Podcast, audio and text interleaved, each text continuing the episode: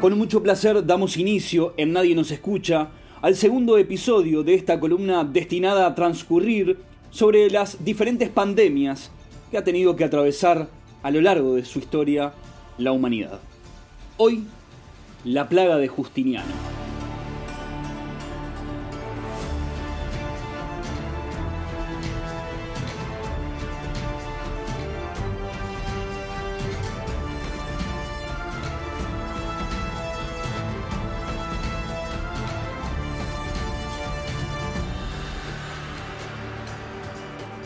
En este segundo episodio de Pandemias, comenzamos a desarrollar la plaga de Justiniano. Epidemia que afectó al imperio bizantino íntegro, no solo en la parte oriente de Europa, sino otras partes del continente, además de Asia, África, todo esto entre los años 541 y 750. La población mundial perdió en aquel entonces unos 50 millones de habitantes, un 20% de la misma estimada en el siglo VI. La particularidad de la plaga de Justiniano era su brote, ya que la epidemia se produjo en varias fases. La fase número uno, durante el gobierno de Justiniano, se dio entre los años 541 y 547. La segunda fase del brote de la epidemia tuvo lugar entre los años 558 y 561 con el emperador todavía en el trono. Hablamos de Justiniano. La fase 3 se produjo entre los años 594 y 597 durante el reinado del emperador Mauricio. Para adecuarnos al contexto del imperio bizantino en aquel entonces, se encontraba entre varias revueltas regionales el imperio. Por un lado, estaba conflictuado con los vándalos en la zona del Cartago, actualmente lo que sería Túnez, en África. Por otro lado, en el sur de la península itálica, la cuestión estaba controversial con los ostrogodos y con el imperio sasánida en la parte oriente, lo que hoy sería actualmente Irán. Económicamente, a través de la recaudación de impuestos, se había transformado Constantinopla, hoy Estambul, en una ciudad de referencia mundial con la construcción de la Santa Sofía y otras 29 iglesias más. Además, había un particular embellecimiento de la ciudad constante en la Gran Constantinopla. En consecuencia, la peste tuvo efectos catastróficos sobre la economía. La muerte de unos 30.000 habitantes disminuyó los ingresos por impuestos, paralizó las actividades comerciales, y devastó grandes asentamientos y núcleos urbanos dedicados plenamente a la agricultura. Esto desató consecuencias graves a nivel social con variados conflictos internos. La peste bubónica es señalada como la principal causa de la plaga. Esta enfermedad es transmitida de roedores a humanos, siendo el vehículo por excelencia la rata negra, Normalmente la plaga se transmite de las ratas a los humanos y algunas veces entre humanos. En general, todos los mamíferos son propensos a contraer la enfermedad. Algunos estudios recientes han indicado que el origen de la plaga no fue en Egipto, sino que fue traída desde Asia. Diferentes análisis han permitido dictaminar, por parte de los expertos, que se trata de una plaga llamada Callejón sin salida. Es decir, el agente patógeno murió y desapareció sin dejar rastro. Según los estudios, esta variante de peste bubónica no está emparentada con la peste negra como tal, que tuvo lugar posteriormente, en la Edad Media, y quizá abordemos en algún futuro episodio. En el comienzo de la columna contextualizamos la situación socioeconómica del imperio bizantino, principal víctima de la plaga de Justiniano.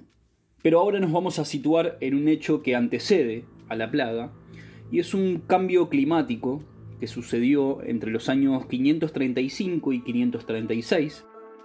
Está directamente relacionado con la propagación de la epidemia. Este cambio se centraría en la disminución de la luz que llegaba a la Tierra debido al oscurecimiento del Sol. Fue un periodo anormalmente sombrío y frío en el hemisferio norte. Las condiciones climáticas excepcionalmente duras fueron significativamente perjudiciales para la agricultura y redujeron la producción de la vitamina D eh, entre la población. Los habitantes se encontraban fuertemente debilitados, ya no solamente por el hambre, sino además por las escasas y muy bajas defensas. La pandemia se extendió desde el año 541 por todas las partes del imperio bizantino, como hacíamos referencia al inicio.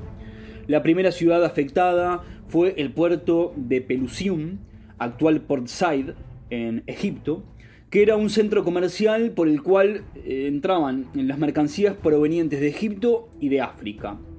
Era esta ciudad la zona de entrada natural hacia el mar Mediterráneo. Después de devastar Pelusium, siguiendo los canales habituales del comercio, la epidemia se desplazó hacia Alejandría debido a la distribución de trigo y la enfermedad llegó directamente a Constantinopla y Antioquia. Según señala el historiador Juan de Efeso, destaca sobre todo la rapidez del contagio en la epidemia, siendo eh, en los centros públicos como iglesias y mercados donde habían más víctimas, naturalmente por la aglomeración de personas. La gente solía morirse en dos o tres días después de un largo periodo de confusión mental. En relación al progreso de la pandemia, el primer brote ya logró actuar de manera muy eficiente. La peste dejó asoladas y sin habitantes a diversas partes del imperio, atacando indiscriminadamente ricos y pobres, arrasando con los pobladores de villas, pueblos y ciudades. El principal problema en la capital, Constantinopla, por ejemplo, eran los cuerpos sin enterrar de las personas que se morían en las calles, en las iglesias, los porches y las esquinas.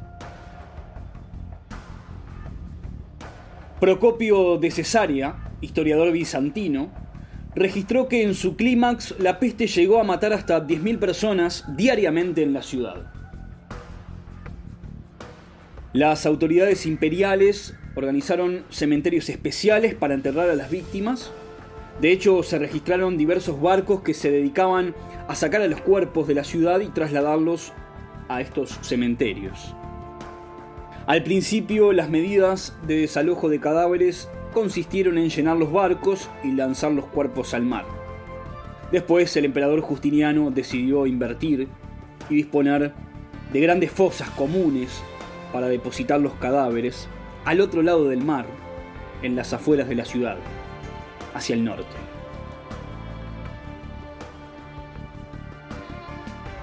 La devastación del medio rural y urbano padecieron las consecuencias casi sin diferencias. Los campos se quedaron abandonados al igual que el propio ganado. La plaga que dejó a muchos pueblos sin sus habitantes contribuyó en esto al declive de los mercados urbanos, las comunicaciones y los gobiernos quedaron colapsados en las zonas más ricas del imperio hacia la zona asiática.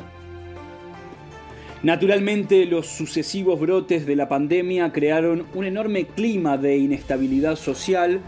Durante un par de siglos se llevó 50 millones de habitantes y culminó con una serie de largas revoluciones. La plaga de Justiniano.